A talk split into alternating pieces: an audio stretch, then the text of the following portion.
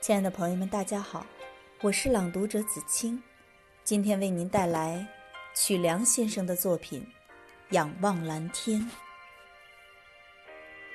视线总是集聚在方寸之间，人世间无边的风景，你却视而不见。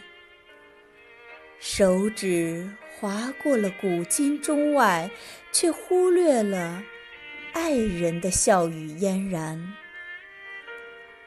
你在魔幻的场景里纵横捭阖，你在虚幻的世界里展露笑颜，你在游戏的人生里所向披靡，却忘记了向爹娘嘘寒问暖。